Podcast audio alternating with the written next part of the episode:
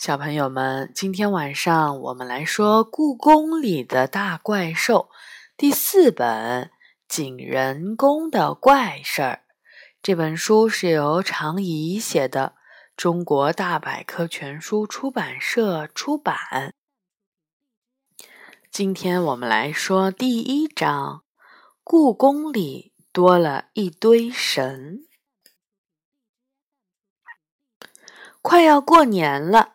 天气已经冷得不像话，还不到关门时间，故宫里的游客就都走光了。冰冷的傍晚，红墙上只停留着一抹金色的余晖。我坐在妈妈办公室的窗台上，舔了舔干裂的嘴唇。这么冷的天，我却被妈妈拉到办公室里搞大扫除。一想到同时放寒假的朋友们，这会儿可能正在温暖的被窝里打游戏、看书、看电视，我的气儿就不打一处来。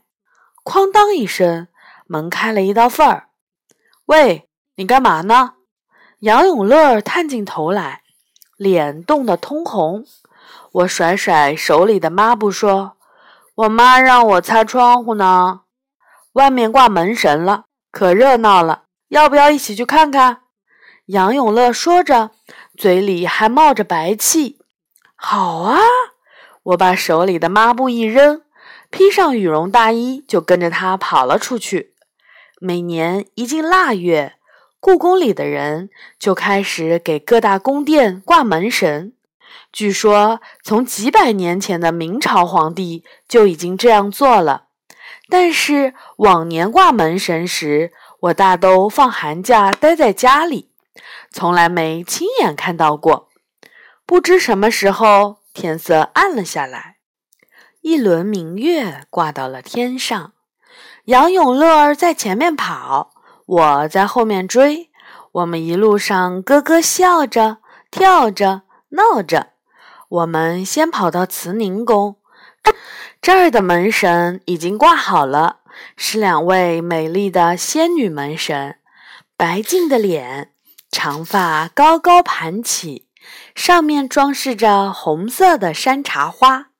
一位穿着鲜绿色的长裙，背着满满的一篮寿桃；另一位穿着桃粉色的长裙，捧着红色的蝙蝠。肩上的飘带在空中飞舞着，为什么要捧着蝙蝠？他不害怕吗？我嘟着嘴问。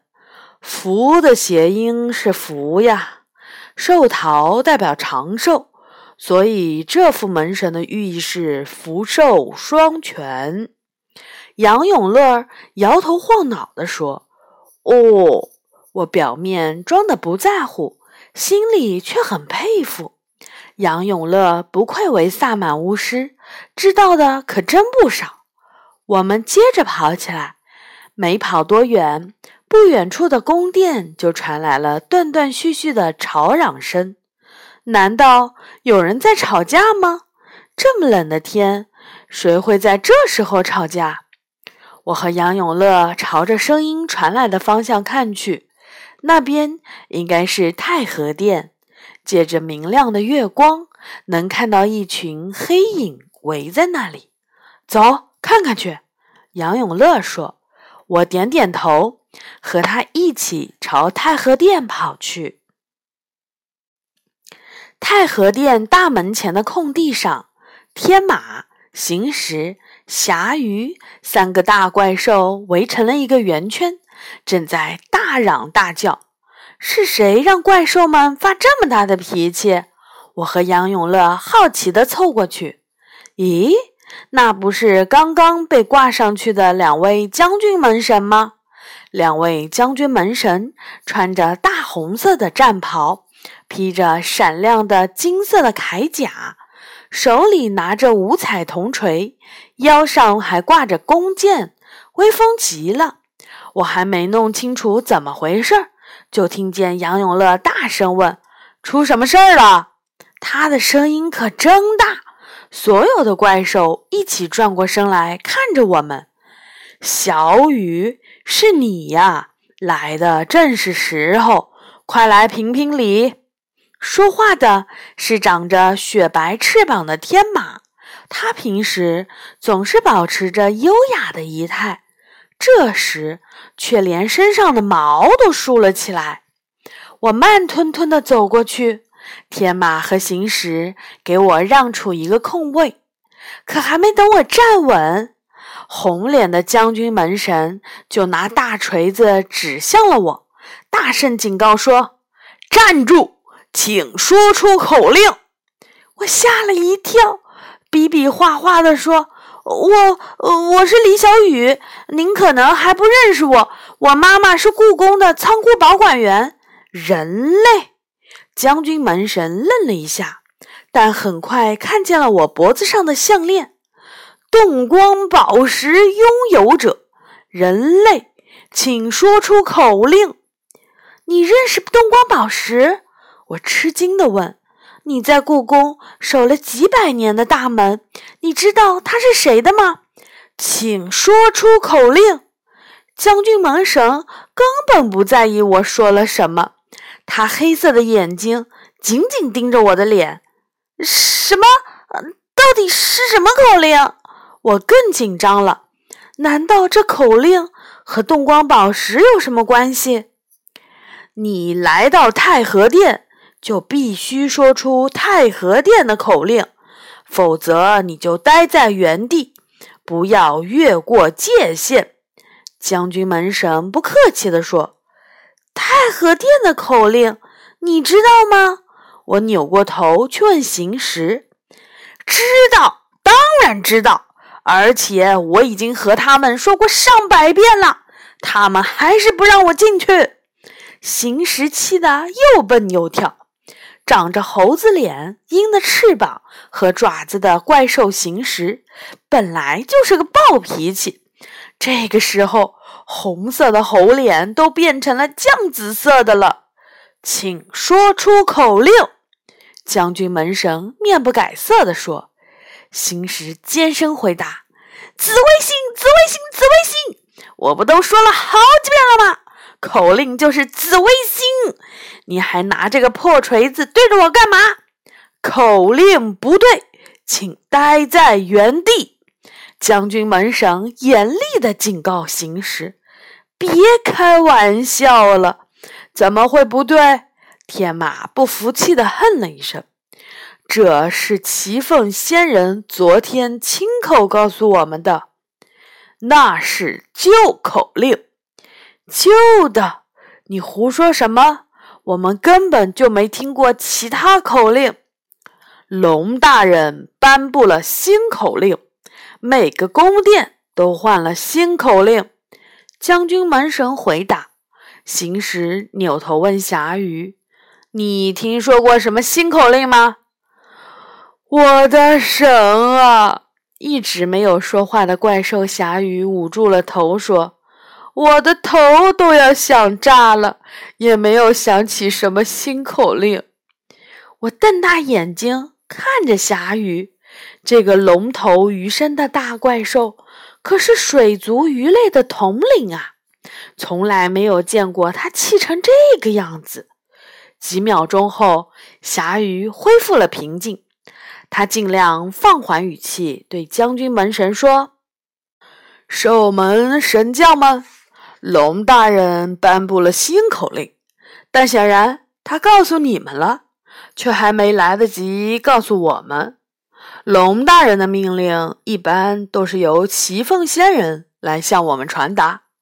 如果恰好我们不在，那齐凤仙人就会写一张字条，贴在太和殿的屋顶上。”现在，请你们向后看，看到身后那座宫殿了吗？如果仔细看，就可以看到上面贴着一张纸条，那一定就是齐凤仙人留给我们的新口令。红脸门神向白脸门神扬了扬下巴，于是白脸门神转过身去，看了看身后的宫殿，而红脸门神的两只眼睛。仍然死死地盯着我们，一刻都不放松。白脸门神点点头说：“是的，我看见了。那宫殿的屋顶上是贴着张纸条，所以我们能不能先进去看一眼那个纸条，再回来告诉你们新的口令？霞雨友善地看着将军门神们。红脸将军门神客气地对霞雨说：“不错，你说的也许是真的。不过我只需要正确的口令。”而不想知道口令放在什么地方。只要你说对口令，我就放你进去。既然你不知道口令，那我就不能放你进去。我的神啊！霞雨再次捂住了头。行时这时候又跳了出来，他贴近红脸门神说：“你们是故意为难我们吗？听着。”将军门神，你们每年过年都会来守卫太和殿，怎么会连我行时都不认识？你们去年不也见过我们吗？前年、大前年，甚至几百年前，你们难道不是每年都碰到我吗？请别激动，神兽。红脸门神不紧不慢地说：“你。”的确和怪兽行时长得非常相似，但没有口令。我不确定你是不是其他的鬼怪变成这个样子来冒充行时的。谁敢冒充我行时？闪电！行时举起金刚杵，这时，原本晴朗的夜空突然出现了一道金色的闪电。我和杨永乐呆呆地望着天空，心里赞叹：行时不愧为雷神。将军门神们的大锤一下子都对准了行时，请你保持冷静。我们必须警告你：如果你擅闯太和殿，后果会很严重。行时大发脾气，我倒想看看。你们拿什么挡住我？说着，他便展开黑色的翅膀，腾地飞上了天空，向太和殿冲去。但几乎同时，红脸门神的大锤像孙悟空的金箍棒一样迅速变大，变成了巨锤。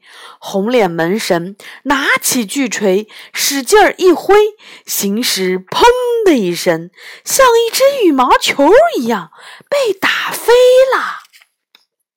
天马、霞雨，我和杨永乐看着消失在夜空中的行时，吓得不敢说话。过了好一会儿，杨永乐才小声的劝怪兽们。呃，为什么你们不去其他宫殿试试？又不是每个宫殿都挂着将军门神，其他的门神也许好说话一点。好主意，天马点点头。现在看来，也只有这个办法了。霞鱼叹了口气。月光照亮了宫殿间的夹道，冰冷的气息迎面而来。我们什么都顾不上说，只是一个劲儿的赶路。安静的故宫里，脚步声显得格外响亮。绕过三大殿，我们就看到了守卫在养心殿门口的福禄门神。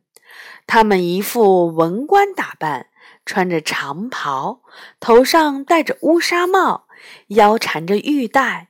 文文静静地捧着蝙蝠、如意、冬瓜和海棠，每样东西取一个字，就是福如东海。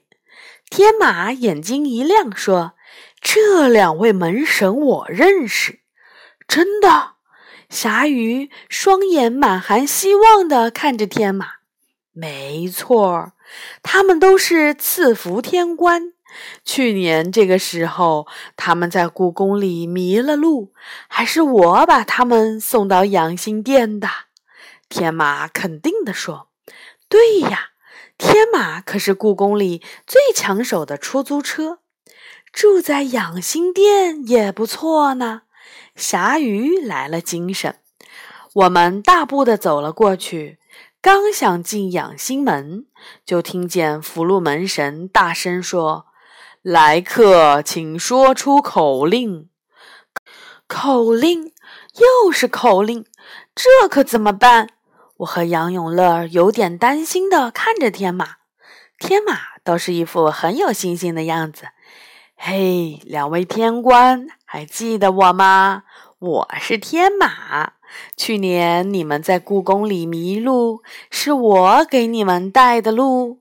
福禄门神微笑着点头说：“怎么能不记得？去年多亏您帮忙，还没来得及谢谢您呢。”你们太客气啦！天马一边说，一边朝养心殿走去。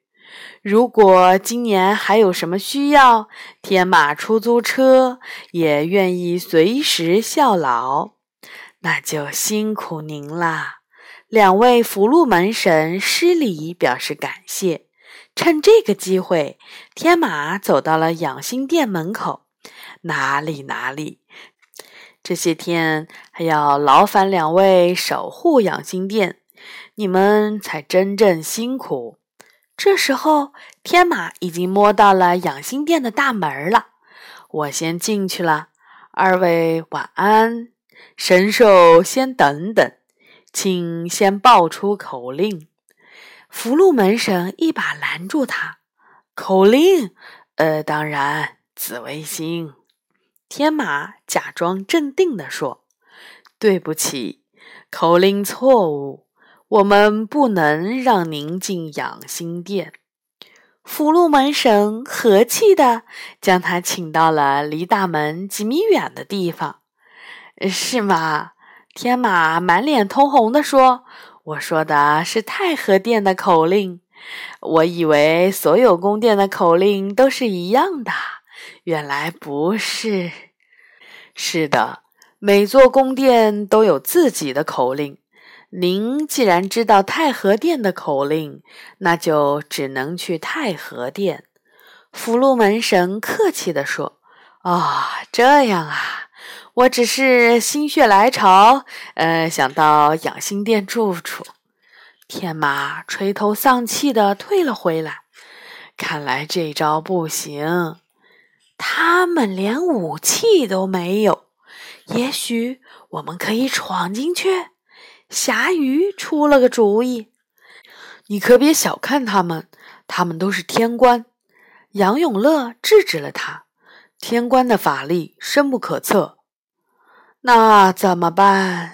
侠鱼哭丧着脸说：“要是天亮之前我们都进不去任何宫殿，可就麻烦了。”是啊，如果怪兽们这副样子被游客看到了，可是要出大事儿的。我鼓了鼓劲儿说：“我们去翊坤宫试试，听说那里挂的一直是娃娃门神，也许能找到办法。”怪兽们无奈的点了点头。翊坤宫的两个娃娃门神真可爱，胖乎乎的，脖脖子上戴着金项圈。留着锅盖头，一个手里拿着骨碎，另一个怀里抱着红珊瑚。看到只是一点点大的小娃娃，怪兽们似乎又找到了信心。侠鱼最先走了过去，没想到穿红衣服的娃娃门神一把就把他拦住了。他一手叉腰，一手指着侠鱼说：“什么妖怪？快说口令！”被人称为妖怪，对怪兽侠鱼来说还是第一次。他气鼓鼓地说：“没，没错，我就是妖怪。妖怪怎么会知道口令？”他这么一说，两个娃娃门神一下子紧张起来。他们赶快拦在了玉坤宫的门前。穿绿衣服的娃娃大叫：“你、你、你、你这个妖怪！别看我们年纪小，我们本事大着呢。”要抓你可是轻而易举的事情。太好了，侠鱼松了口气说：“快，快把我抓起来，关到宫殿里去吧！我是不会反抗的。两个娃娃门神有点意外的愣了一下，紧接着兴高采烈的拍起了手来。看，我们抓到了一个这么大的妖怪，我们太厉害了！看谁还敢小看我们？霞雨等得有点不耐烦了，说：“你你们能不能快一点把我关进去？再过一阵子，恐怕天就要亮了。”对，把你关进去。穿红衣服的娃娃门神刚想要打开宫殿大门，就被穿绿衣服的娃娃门神拦住了。不行。穿绿衣服的娃娃门神说：“他没有口令，没有口令，我们就不能让他进宫殿。不是进去，是被关进去。”鲨鱼大声说：“那也不行。”娃娃门神肯定地说：“不过我们倒可以把你暂时关在门前的广场上。广场，那还叫什么关？”鲨鱼失望透了，看来这个主意也失败了。月亮已经向西方移去，天快亮了。正在大家都已经绝望的时候，翊坤宫的大门却吱溜一声被打开了。一只羽毛如煤炭一样黝黑的仙鹤从门里走了出来，它刚要展翅飞翔。就看见了坐在门前的大怪兽，以及快要被冻僵了的我和杨永乐。有什么需要帮忙的吗？仙鹤优雅地走过来问：“啊，这不是太和殿前的玄鹤吗？传说仙鹤是有灵性的鸟，一千岁的仙鹤会变成灰色。”而两千岁的仙鹤，全身的羽毛则会变黑，被称为玄鹤。玄鹤，你怎么会在这里？天马意外地说：“我是来这里找玉坤宫的铜鹤串门的。”玄鹤说：“可是天马、霞鱼，你们怎么在这里？”哎，别提了。天马一字一句地讲述了怎么被将军门神挡在了太和殿门外，又怎么被养心殿的门神轰了出来，最后来到了这里的。听完后，玄鹤哈哈哈的大笑了起来。我已经上百年都没有听过这么搞笑的事情了，不就是太和殿的口令吗？我知道啊，玄鹤说：“和我一起回太和殿去吧。”怪兽们终于松了口气，我们也可以回去睡觉了。回妈妈办公室的路上，我问杨永乐：“你说将军门神会不会知道动光宝石的秘密？”杨永乐挠挠头说：“就算知道，他们也不会说的。”门神可是嘴巴最严的神仙。远处的天空已经露出了白边，我深深地吸了口气。动光宝石到底是谁的呢？他为什么会来到我的身边？我越来越好奇了。第二天。我就听说，行时被将军门神一锤打飞后，撞到了角楼的柱子上，晕了过去。醒来的时候，他的神情有点恍惚。我我叫什么来着？哦，航行，呃，不对，呃，是航空，呃，人行道。啊，对对对，是行十一。